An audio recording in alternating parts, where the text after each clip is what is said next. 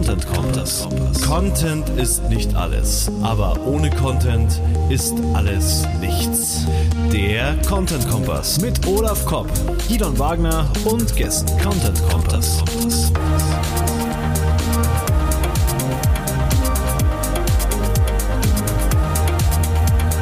Content Kompass. Authentische Werbung mit Content. Das nennt man auch Native Advertising. Und wir haben heute eine, einen, einen richtigen, einen Experten im Native Advertising zu Gast, den Josh Kun Tuna. Der betreibt einen sehr bedeutenden, also der ist Geschäftsführer und Kopf eines sehr bedeutenden, ähm, na, Hilf mir, Olaf. Seeding, Seeding Alliance aus Köln. Die Seeding Alliance, genau. Also, für, für, für eine, eine, ein Dienstleister, nicht. Äh, Nein, ich suche das. Ver, äh, Vermarkter. Vermarkter, so. ein Vermarkter. Damit ist er auch Dienstleister. Er ist auch Dienstleister. Genau. Er ist keine Absolut. Agentur, er ist Dienstleister. Wir keine Agentur. Er Technologieanbieter, sagen wir es so. Ganz genau. Nehmen wir nicht zu viel vorweg. Darum geht es heute beim Content Kompass bei der neunten. Wir sind eine Sendung vor dem Jubiläum. Das ist ganz spannend. Ähm, ja, Olaf, geht's dir gut da in Hannover?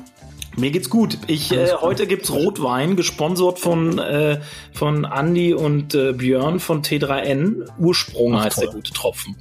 Schön. Da bist du schon mal im zweiten Glas, hast du mir gerade erzählt, gell? Deswegen. Äh, Jetzt zum Intro allerdings, was wir nach dem Interview aufgenommen haben. Genau, genau. Deswegen haben wir auch diesen schönen Titel gerade zusammen gebrainstormt. Ja, äh, das wird spannend, war ein schönes, kompaktes Gespräch und ähm, für jeden da draußen, der sich für das Native Advertising interessiert, super cool, auch wenn sich es nicht jeder leisten kann. Da werden wir auch drauf kommen. Gehen wir zu den Links, Olaf, die du zusammengestellt hast. Genau. Ähm, ich habe geblockt. Ich habe, ich habe wieder geblockt. Ich habe es getan. Again and again.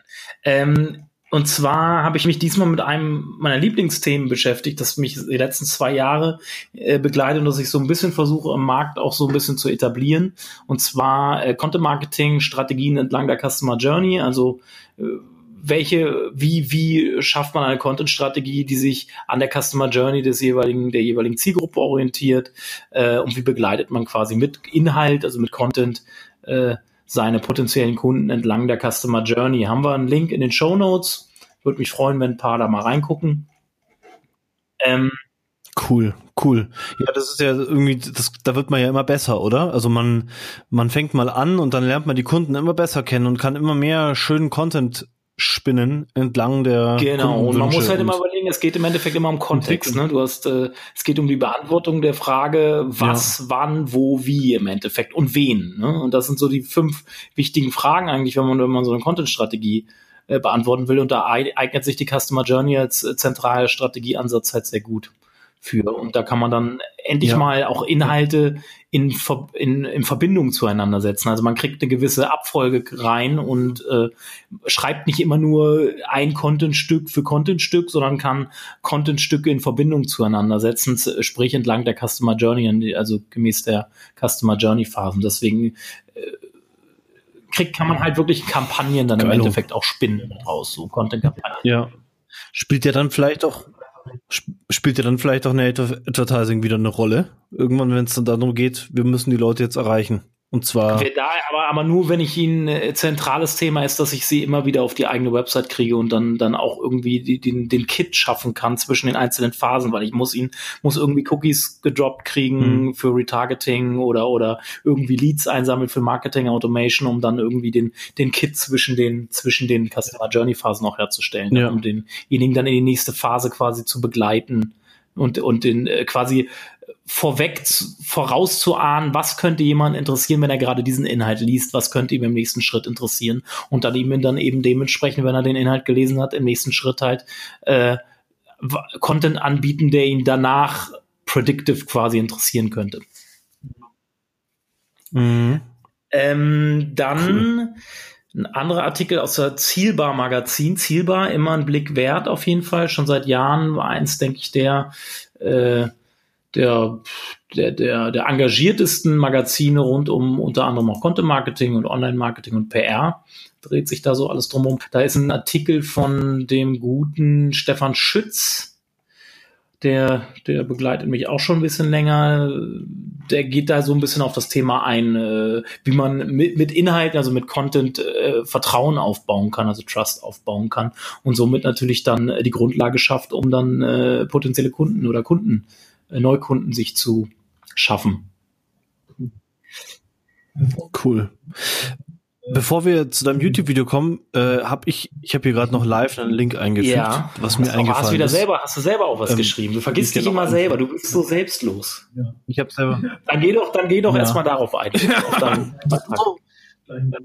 Gleich ein Buch, äh, gleich ein Buch drüber schreiben.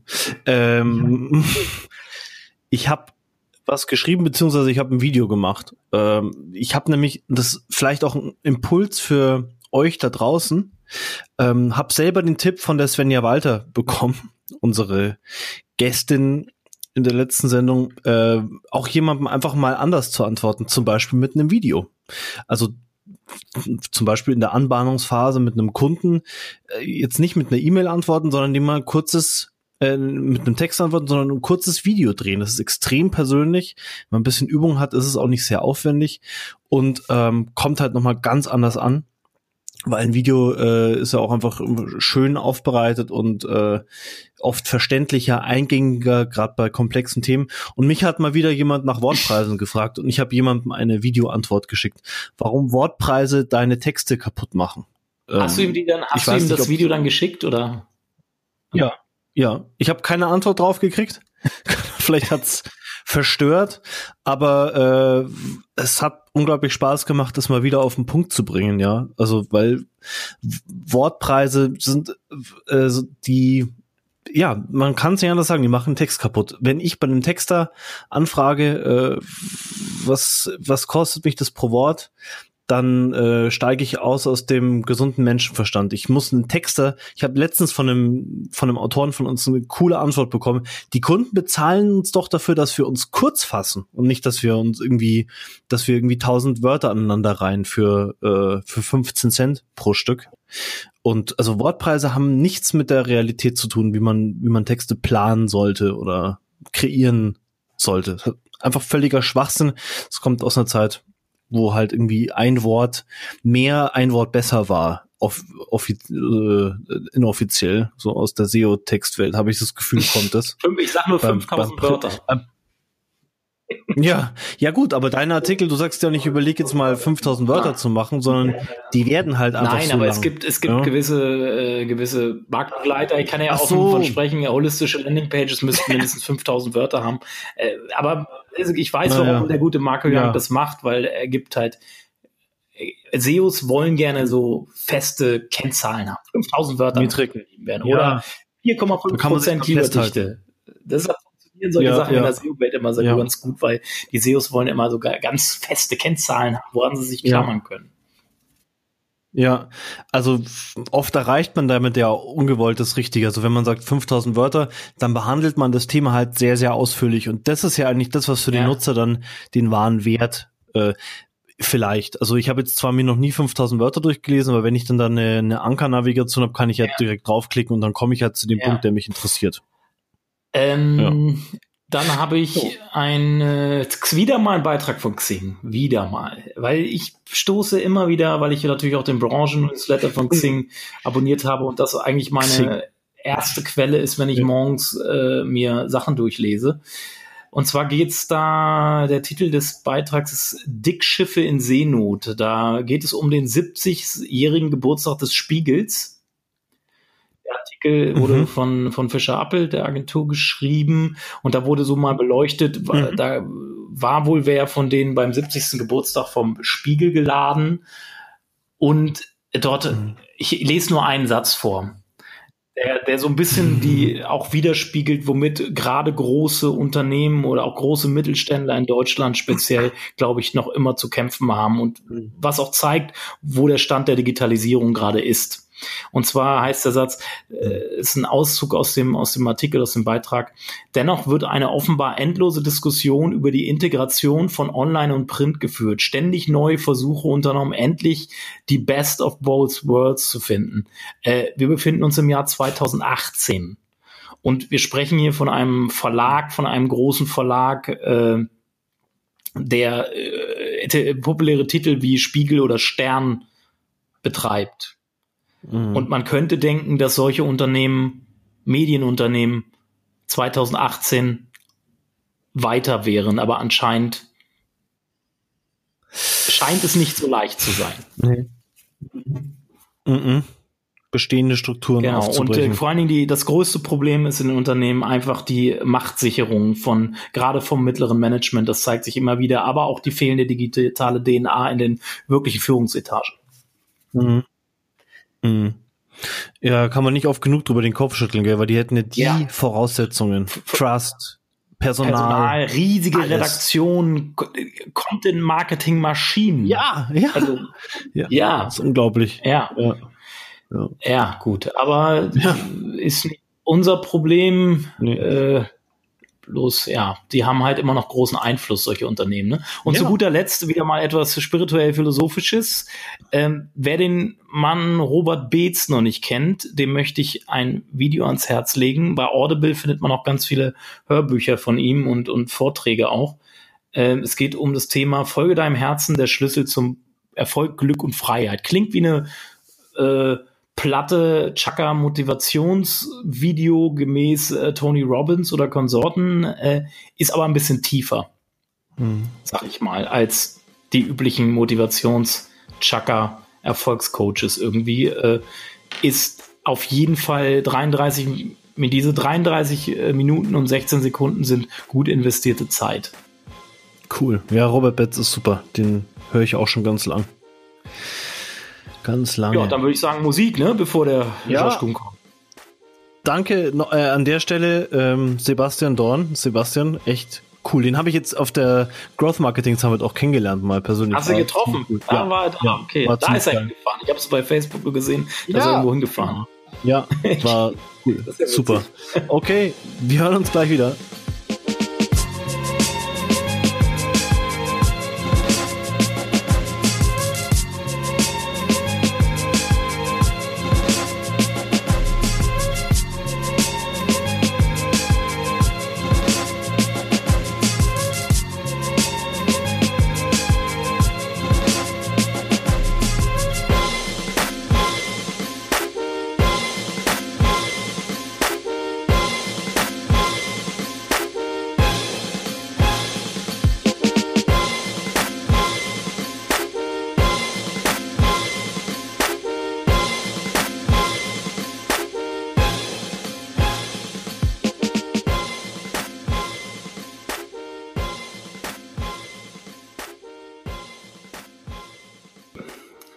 Joshkun Tuna zu Gast heute aus Köln. Joshkun, wie geht's dir?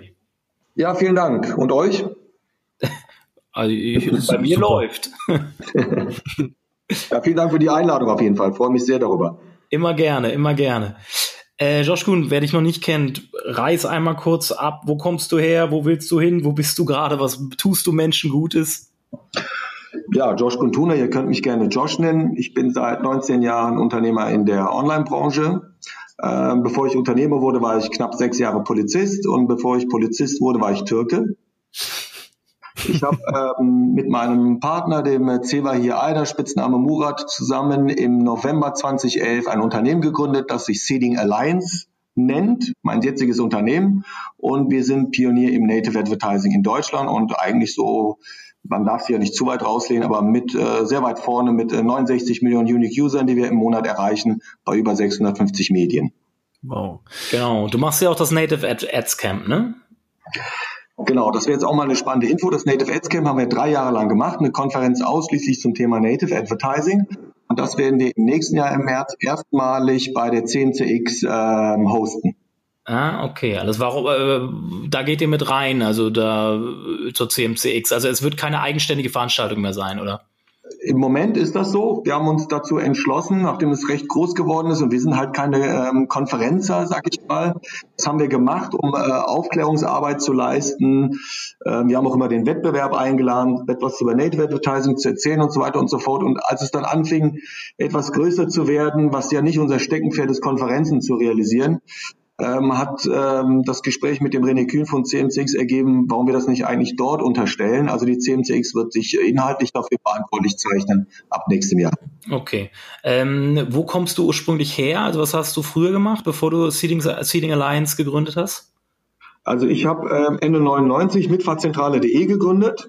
Das habe ich 2010 dann verkauft und dazwischen dann diverse andere Aktivitäten wie Berlins größte Dating-Seite habe ich mal betrieben, ähm, dann Online-Süßwaren, Großhandel, die beiden habe ich dann verkauft.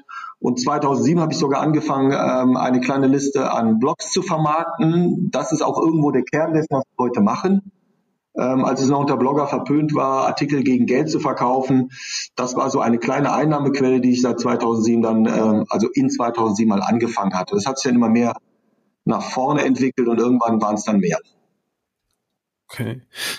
Native Advertising, was macht ihr genau für eure Kunden? Wie helft ihr denen und was bringt ihnen das? Also in Zeiten sinkender Klickraten und ähm, Bannerblindheit und Endblocker ähm, machen sich natürlich die Werbekunden und auch die Publisher große Gedanken darüber, wie sie gemeinsam noch arbeiten können, damit Botschaften zum äh, Verbraucher gelangen. Und ähm, ja, wir haben ähm, aus diesem Blog-Business, sage ich mal, wir haben Blogger mit Werbekunden zusammengebracht, äh, haben wir irgendwann Anfang 2013 äh, festgestellt, dass die Werbekunden ein großes Problem damit haben, wenn sie Sponsored Posts äh, mehrfach buchen wollten, das Briefing und die Schritte immer wieder von vorne gehen mussten. Mhm. Ähm, haben wir uns die Frage gestellt, warum es keine Technologie gibt, wo ich oben guten Content reinschütte, auf den Knopf drücke, dann ist zeitgleich in mehreren Medien drin. Das war der Ursprung dessen, was wir als Native Advertising verstanden haben. Also dafür zu sorgen, dass die Botschaft des Werbekunden frei von Störungen, Unterbrechungen, authentisch äh, in Medien erscheint, wo sich der Konsument aufhält und mit Interesse dann auch diesen Content sozusagen konsumiert. Cool.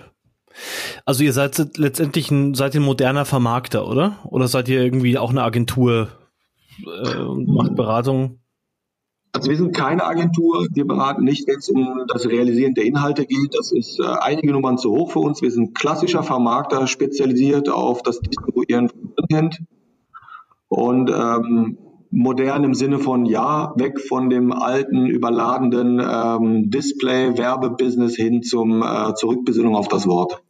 Ja, genau. Und das kommt ja nicht von irgendwoher. Also du, du musst ja schon wirklich Ahnung von Online-Marketing haben, weil sonst hättest du ja gar nicht die Spur gehabt, hey, es geht um, es geht um Content und Bannerblindheit. Also da steckt ja schon irgendwo, höre ich zumindest so eine gewisse Liebe für die, für die Content-Herangehensweise drin, oder? Also ja, ja, auf jeden Fall. Ich meine, ähm, ich bin ja nicht nur Unternehmer in der Online-Branche gewesen, sondern auch irgendwie Verbraucher und Konsument, der auch täglich surft. Ja. Und ähm, ich habe halt mit, auch viel mit Werbekunden zu tun gehabt und immer wieder dann in den letzten Jahren ähm, das Gefühl gehabt, dass ähm, die Werbenden den Verbraucher zugemüllt haben. Und äh, wenn ich das irgendwie mal bildlich beschreiben darf, also Werbende und all diejenigen, die den Werbenden zuhelfen, bis jetzt zumindest, wenn man aus der Display-Ecke kommt, fühlt es sich so an, als würden alle in Booten auf der Wasseroberfläche sitzen, die Fischer, also Fischer in ihren Booten, die dann mit trickreichen Ködern und Netzen ins Wasser, ähm, diese ins Wasser halten und auf den Fang warten. Ne? Und dann dabei beobachten sie sich gegenseitig und gucken, welcher Fischer macht mehr, mehr Fang, welche Techniken haben, um sie dann zu adaptieren und zu kopieren. Aber es wurde nicht Neues kreiert in den letzten Jahren. Ja. So, und wenn dann, wenn dann ein Fisch anbeißt, ne, wird er hektisch aus dem Wasser gerissen, bevor er irgendwie vom Haken bounced. Manch einer verschlingt den Fisch irgendwie bei lebendigem Leibe, andere hauen ihn sofort die Pfanne, Gewürz wird später. Ja, und dann gibt es auch noch die Fischer, die den zappelnden Fisch irgendwie brutal mit dem Knüppel beruhigen und dann in den Korb werfen und ihn dann trotzdem dort vergessen. Mhm. ja, und dann gibt es diejenigen, das ist auch noch cool, dann gibt es diejenigen, das ist ja das, wo es die letzten Jahre hingegangen ist, die also weitaus mehr mit dem Fisch anstellen, weil sie seine Gewohnheiten und sein, sein Inneres wissen wollen. Dann fingen die an, ihn ähm, auch um ihn zu lokalisieren und besser zu fangen, fangen die an, den Fisch aufzuschneiden. Ja, gucken ja. rein und kennen und erkennen dann, ah, das ist ein Singlefisch, männlich, um die 45, interessiert sich für schnelle Seepferdchen irgendwie, hat ein Schuppenproblem und kauft ausschließlich nur, nur da musste man, da musste man, aus der Story musste man eine Infografik bauen. Das wäre gar nicht schlechte Idee, ne? So, und dann gibt es noch die, die machen den zweiten Fisch auf, ne, und dann gucken die rein, aha, weiblich, mag gelbe High Heels, obwohl verheiratet, treibt sich in trüben Gewässern rum. Ja. Und dann schneiden die immer mehr Stücke raus und immer kleiner, und werfen sie in unterschiedliche Eimer. Die ja, ne, ne, so Datenbank, wo dann die ganzen Daten reinkommen. Und dann werden diese Eimer, äh, aus diesen Eimern bedienen sich dann wiederum andere Fischer, dann greifen die über Kreuz rein, die bringen dann noch ihre eigenen Eimer mit und dann werden die Stückchen auch immer kleiner. So. Und am Ende fragen sich alle, wo der Fisch geblieben ist. Ja. Ja, weil wir ihn zerstückelt haben. Also nur nach Daten. Und ich finde, das ist das Schöne, deswegen ist ja die Definition für mich äh, von Content Marketing, ich mag das natürlich auch, über große Definitionen nachdenken und so weiter, aber ich breche das immer wieder gerne runter auf äh, die Rückbesinnung auf das Wort, auf den Dialog zwischen Absender und Empfänger und dann auch mal wiederkehrend. Ja. Deswegen freut es mich, dass das Content Marketing in den letzten Jahren so weit nach vorne gekommen ist, auch wenn ich jetzt keiner bin, der Content erstellt. Ja. Aber ich habe mir Gedanken darüber gemacht, wie kann man dafür sorgen, dass Content eben von A nach B gelangt. Und ähm, cool. ich finde es gut, dass wir aus dieser Konditionierung, von der ich eben gerade so etwas bildhaft gesprochen habe, dass wir da raus, dass wir da raus.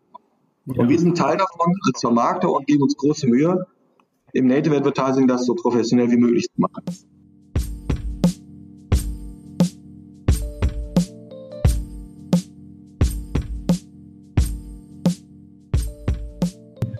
George Kuhn, ähm, du hast es selber schon angesprochen, Native Advertising ist ein äh, Teil der, also einem, ein Instrument der Content-Distribution. Ja. Ähm, ich habe mit dir schon Anfang des Jahres ein Interview bei uns im Blog geführt. Dort bist du ziemlich ausführlich so auf die Unterschiede zwischen äh, Text-Picture-Ads, äh, Sponsored Posts, Advertorials, äh, True Native Advertising, Native Advertorials und so on eingegangen. Äh, dass du mal für unsere Zuhörer kurz zusammengefasst, was ist für euch Native Advertising, was ist es nicht, was für Formate gehören dazu. Einfach mal kurz umreißen, damit, damit die Leute überhaupt wissen, was ist Native Advertising und was ist es nicht. Ja, also wie du schon erwähnt hast, es gibt auf jeden Fall äh, drei der äh, Native Ads Formate, die hauptsächlich Anwendung finden in Deutschland. Das ist die Text-Bild-Anzeige, die optisch in den Medien daherkommt. Wenn du klickst, wirst du auf eine externe Seite verlinkt. Ähm, dann gibt es das äh, klassische Advertorial, also der bezahlte Artikel, der ist immer nativer geworden, noch mehr inhaltlich und optisch an das Medium angepasst, wo es ausgespielt wird. Äh, last but not least, das neueste von diesen ähm, auf dem Markt im Native Advertising sozusagen ist das sogenannte True Native Advertising. Und es wird deswegen als True Native Advertising bezeichnet, um sich sozusagen von den beiden zuvor genannten zu unterscheiden. Ähm, und die wesentlichen Merkmale sind, ja, Native Advertising ist ein Paid Media Vehikel für Content, der im Zuge des Content Marketings also auch erstellt wurde, muss als Werbung gekennzeichnet sein, hinsichtlich Form, Funktion und Kontext, frei von Störungen und Unterbrechungen. Das ist total wichtig, wenn wir von Native reden.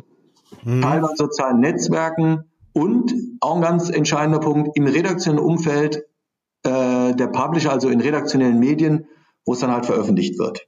Ich weiß jetzt nicht, ob das zu viel auf den ersten äh, Schritt war.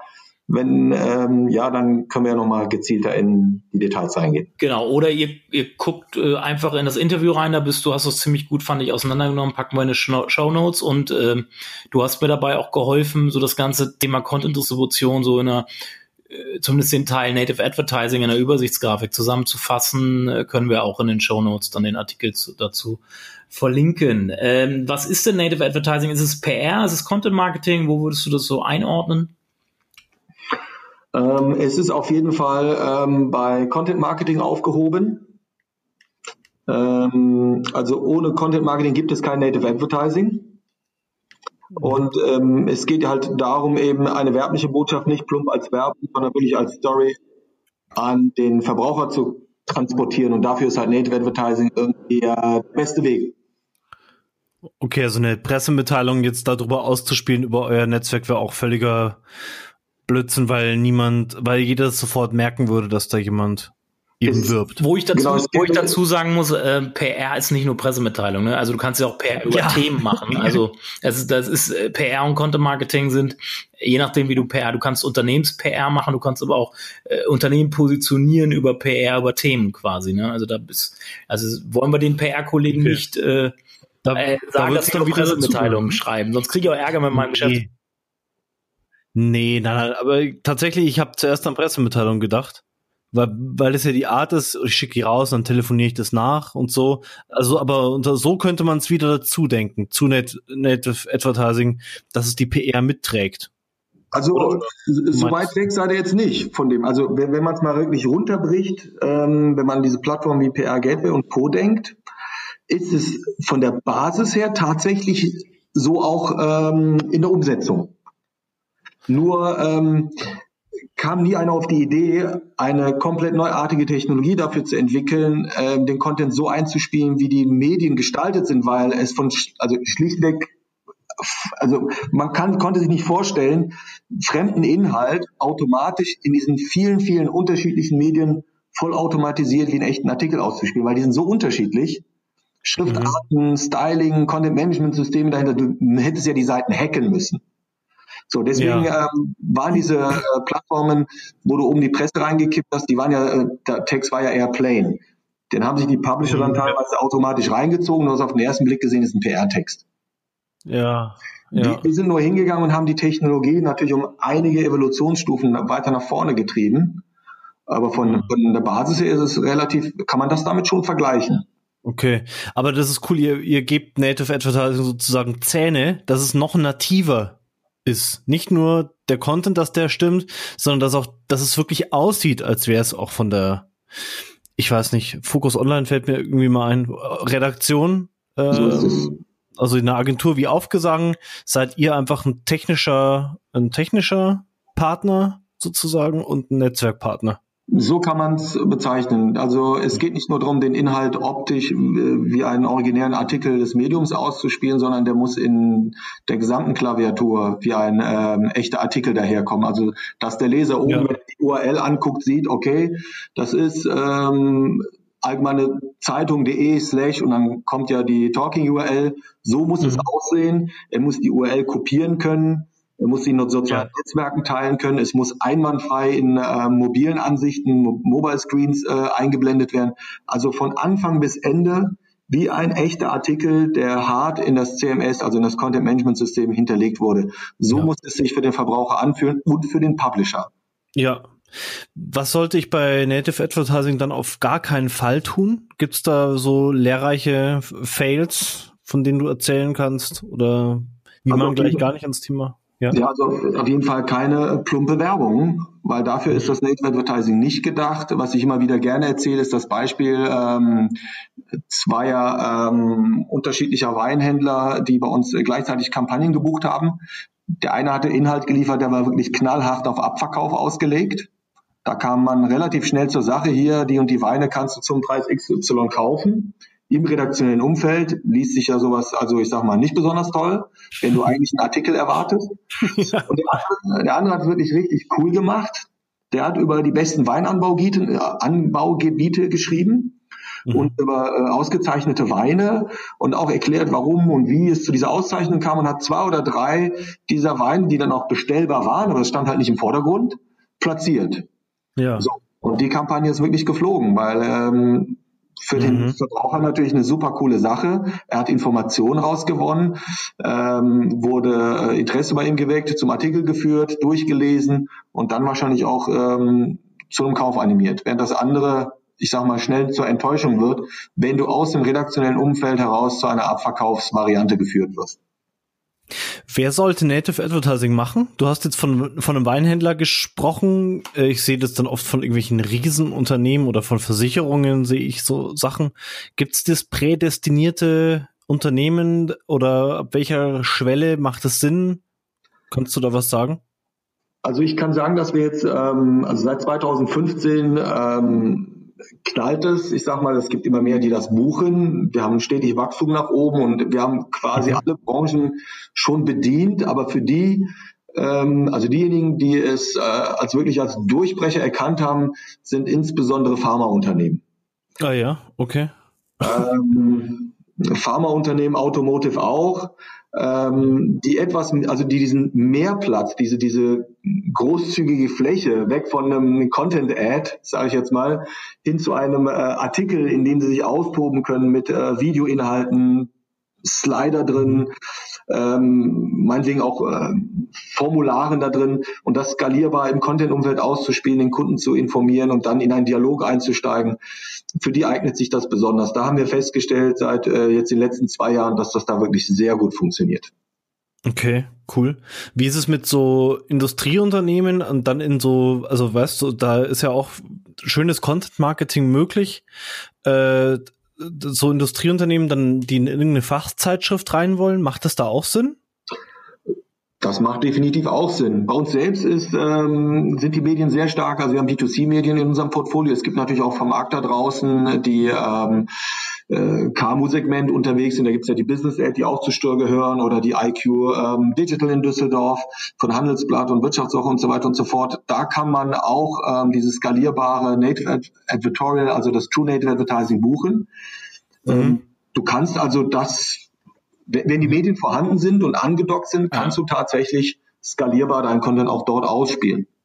Okay, aber auch so eine kleine Kampagne mal irgendwie. Wir würden gerne einen Artikel irgendwie bei diesen drei Fachzeitschriften platzieren. Oder macht das keinen Sinn oder das ist dann zu teuer?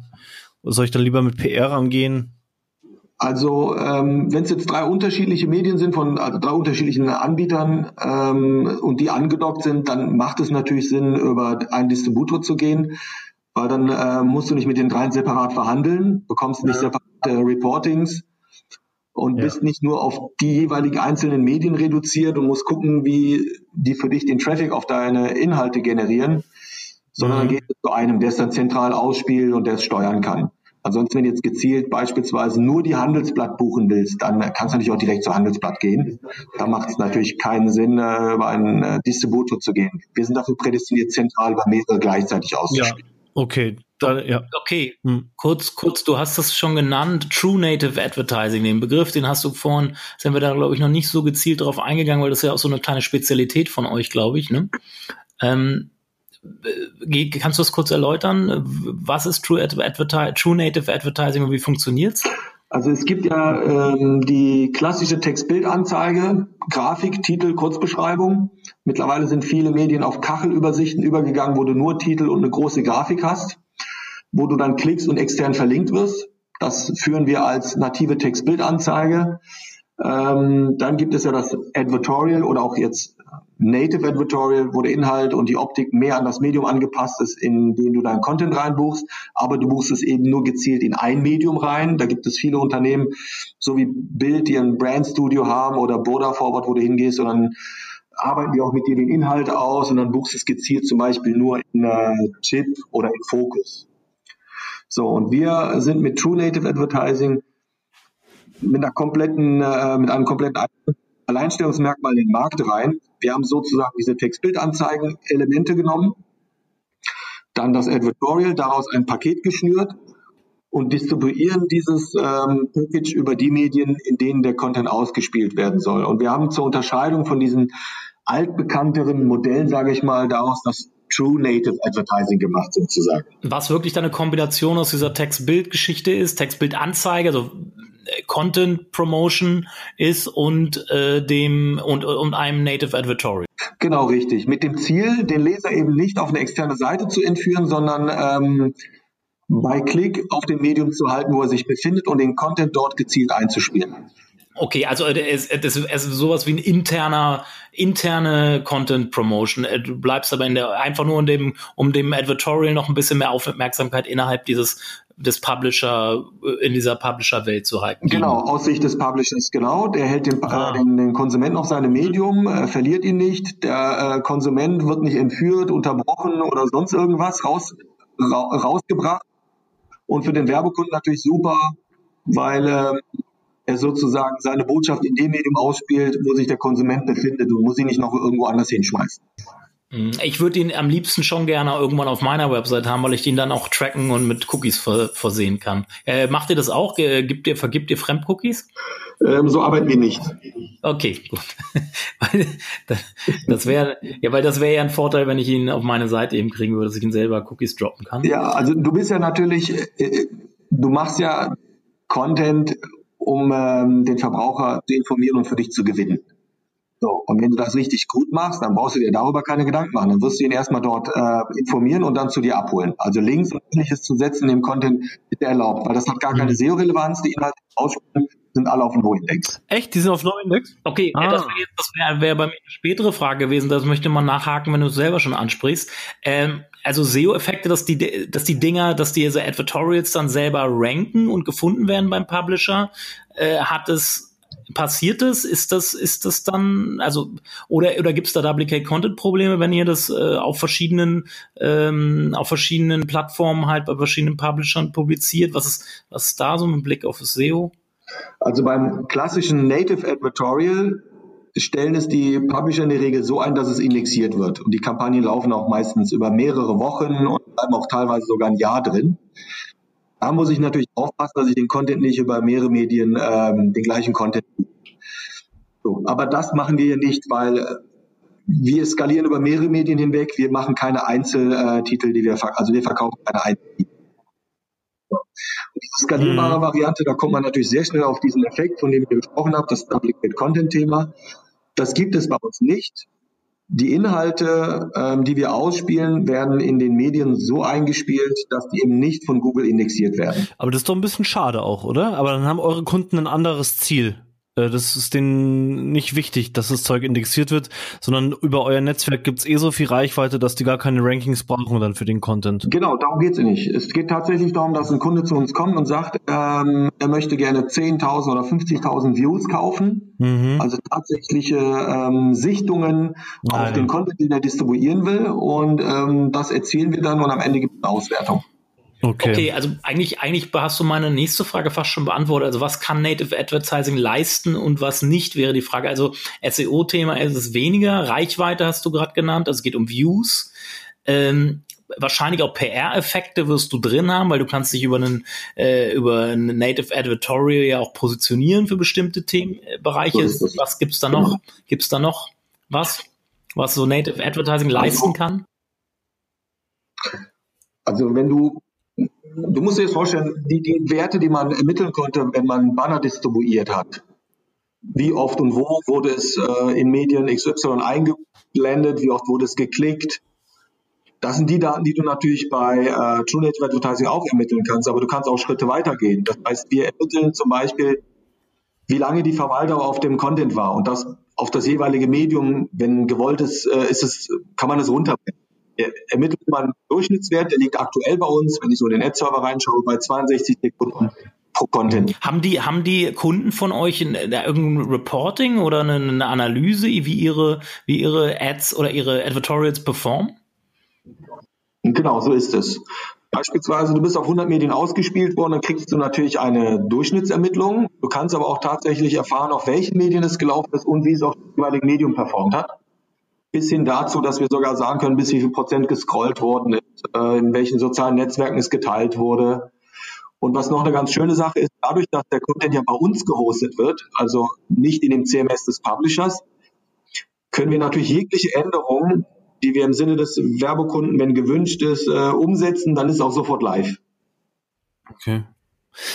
Wie ist das? Wir machen uns viel Gedanken über Text, also wir bei der Wortliga und haben uns auch mal gedacht, weil wir viele so Advertorials gesehen haben, die einfach schlecht waren, schlecht geschrieben, langweilig sich gelesen haben, da gebe ich schon Geld aus und dann aber für so einen schlechten Text. Wie, wie siehst du das? Wie viel Aufwand muss ich in den Content stecken? Also da ich ja nicht aus der kreativen Ecke komme, kann ich das so direkt oder professionell nicht beantworten. Ich sehe nur halt Kampagnen, die bei uns hier reinkommen. Und ähm, wenn ich die dann anschaue, stelle ich fest, dass da schon wirklich viel Gehirnschmalz reingeflossen ist. Also ja. da sitzen tatsächlich äh, professionelle Redakteure dahinter, ja. die ähm, sehr schöne Texte schreiben, wo man gerne drauf verwaltet und die Verwaltungen geben es auch wieder. Cool. Äh, die wir ermitteln. Also die geben sich große Mühe.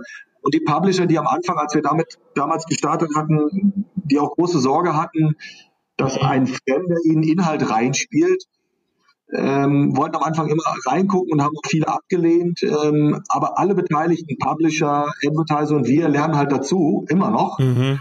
Ja. Und der Inhalt wird immer besser. Und je besser der ist, desto mehr, mehr kann man tatsächlich auch erreichen. Was sind das jetzt für, für Läden, eure Kunden? Sind das dann Agenturen, wenn du sagst professionelle Redakteure? Also sind das dann Agenturen wie jetzt zum Beispiel Olaf und Team?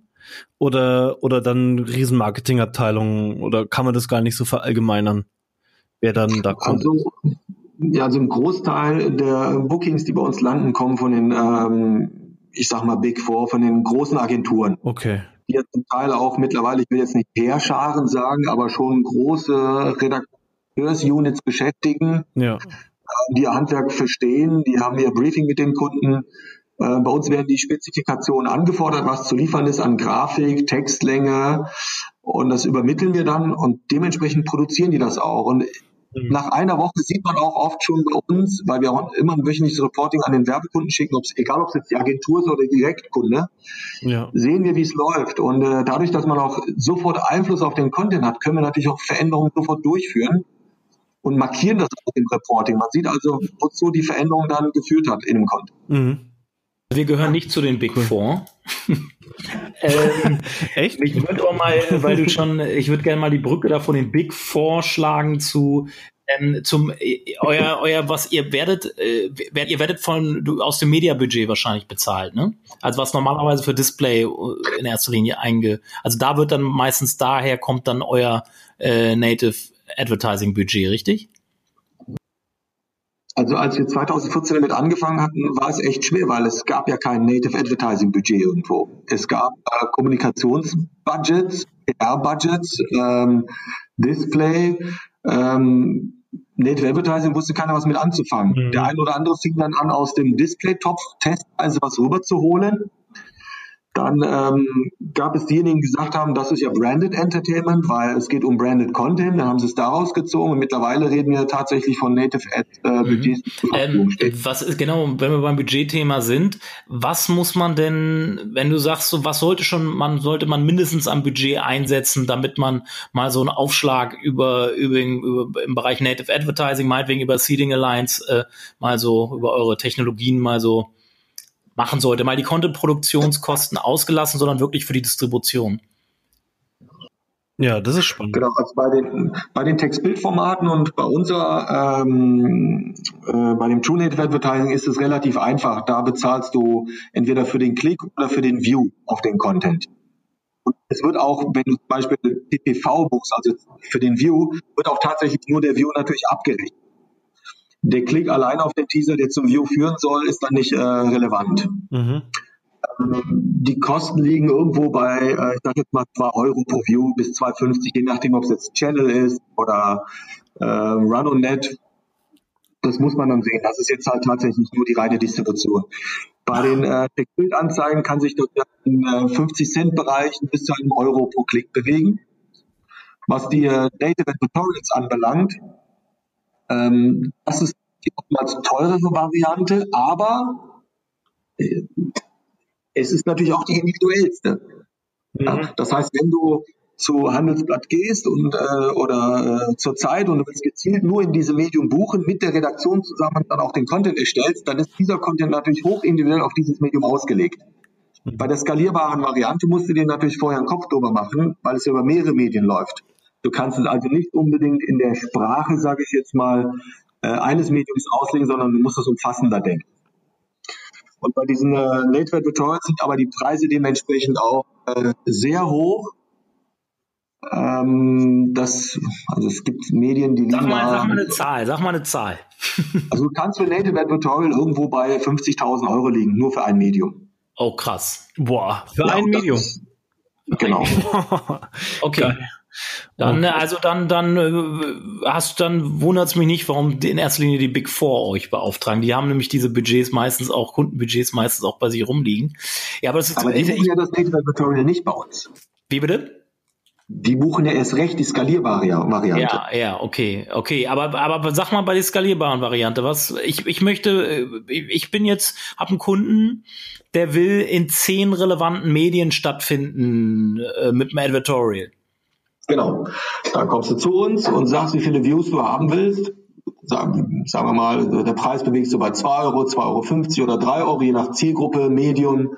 Und ähm, wie eng der Channel TKP war, war ist das jetzt oder was ist Nee, das ist kein TKP, das ist per View. Per, per View. 2,50 Euro, 2 Euro per View. Genau. Das heißt, wenn du 1000 Views generiert hast, wären das 200.000 Euro. Mhm. Ja. Okay. Aber das sind dann hundertprozentige Views. Okay, okay, gut. Dann ist das einfach mal eine Hausnummer, weil jetzt bringt nachher, wenn unsere Tausende von Zuhörern plötzlich alle bei dir euch anrufen äh, und ihr davon 999 enttäuschen müsst, das wäre. ja. Deswegen brauchen wir da mal eine konkrete Zahl, um auch bei euch die, bei euch die Anfragenlast ein bisschen zu mindern. Aber wo war jetzt der Unterschied zu, ich platziere jetzt pro, pro Medium, hast du jetzt zuerst gesagt 50.000 Euro, zur skalierbaren Variante. Da sage ich, ich will, ich will eine Million Views äh, und, und ihr verteilt das dann selber auf die Medien. Oder wie, also, ist der Unterschied? Also ich sag mal so, du, du gehst jetzt beispielsweise mit 50.000 Euro zu einem Medium. Mhm, ja. So, dann bist, dann bist du natürlich, also man muss immer aufpassen, das heißt nicht, dass das jetzt schlecht ist. Je nachdem, was du fragst, ist das ja gut. So, willst du beispielsweise nur Bild.de Leser haben? Ja. Dann, dann zahlst du auch die 100 Kilo bei Bild.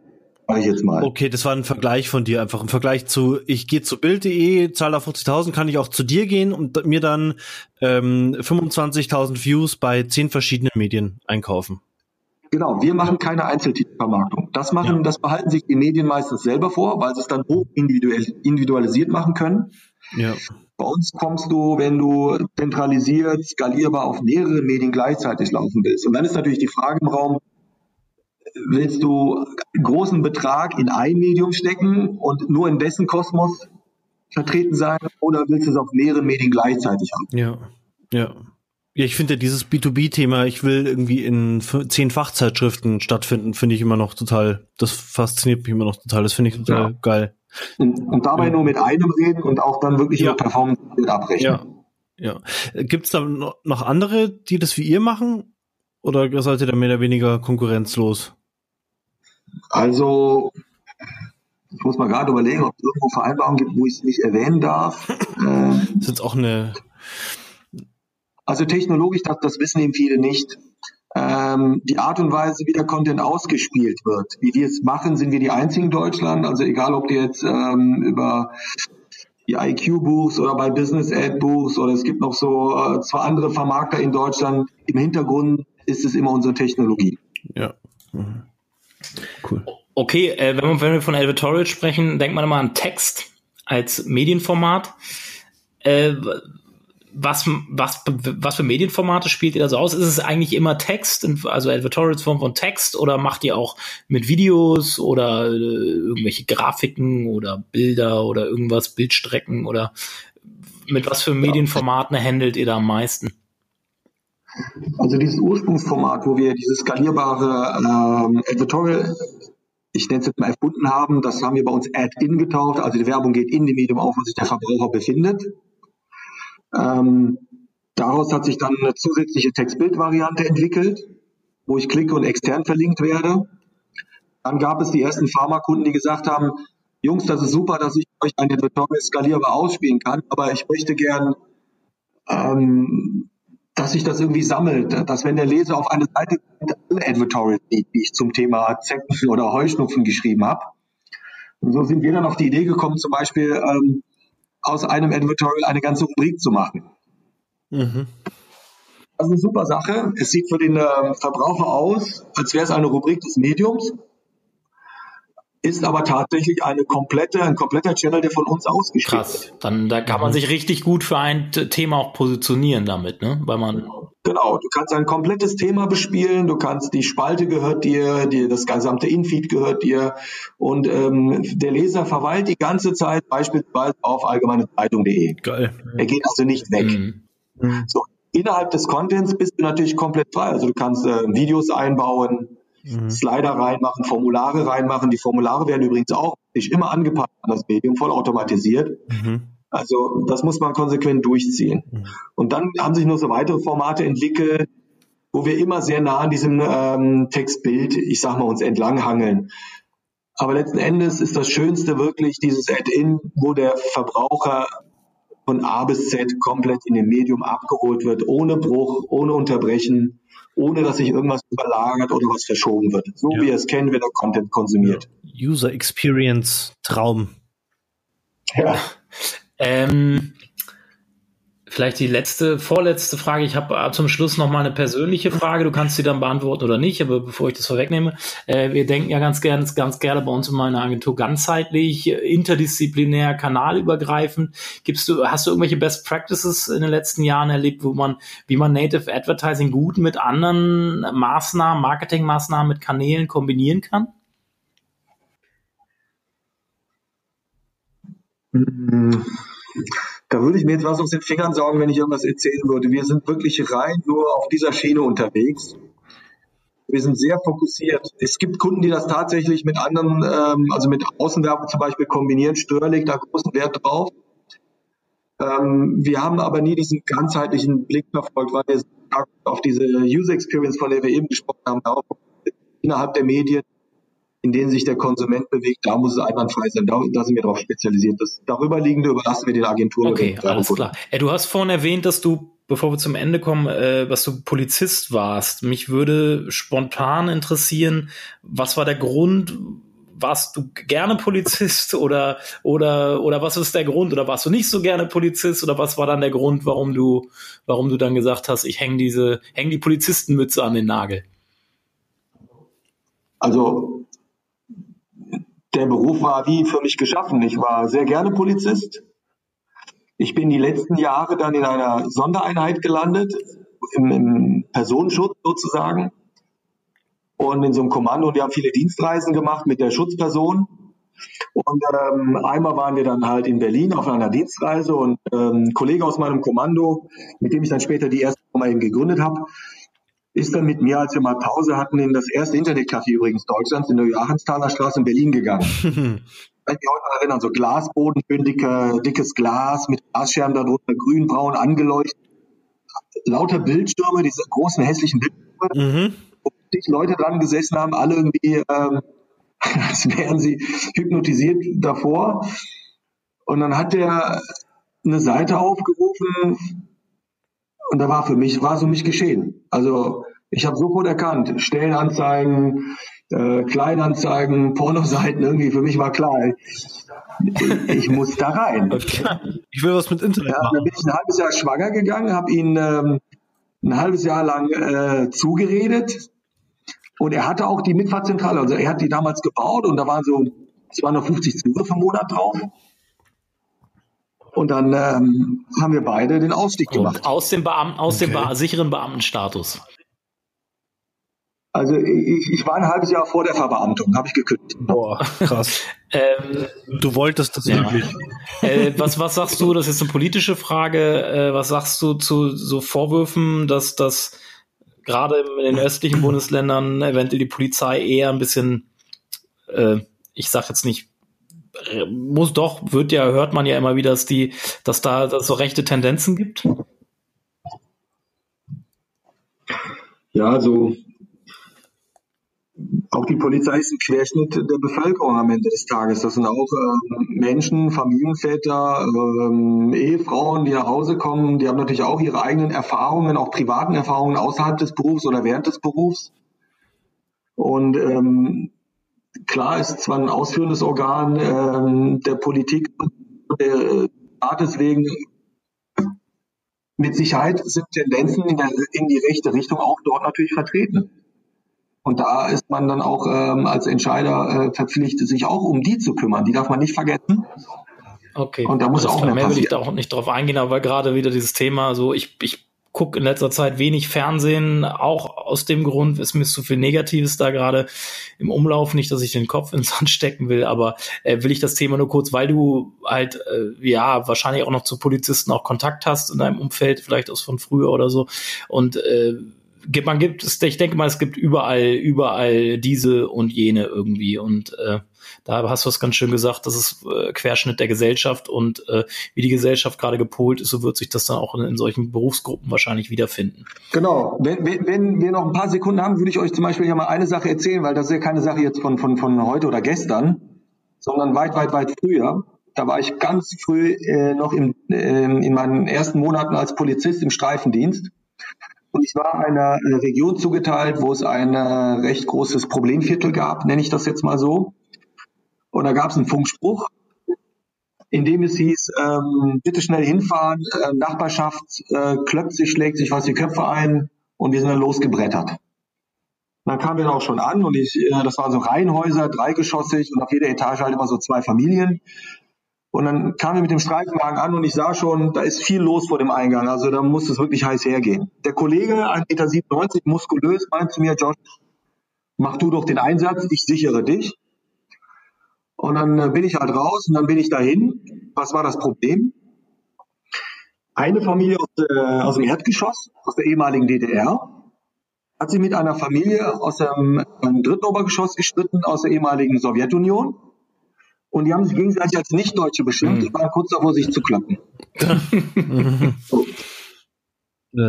Jetzt komme ich natürlich mit meinem Hintergrund in deutscher Uniform und musste dann da schlichten.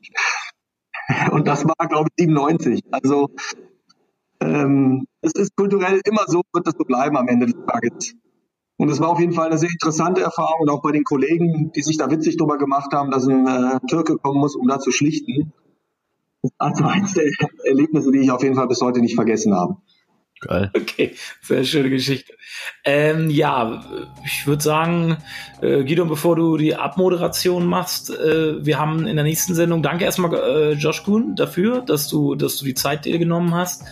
Äh, in der nächsten Sendung, wenn wir Doris Eichmeier dabei haben, Kollegin vom Klaus Eck, und glaube ich auch die da bei, bei Klaus, Klaus äh, bei, an der Seite von Klaus Eck schon lange Jahre im Content Marketing aktiv ist.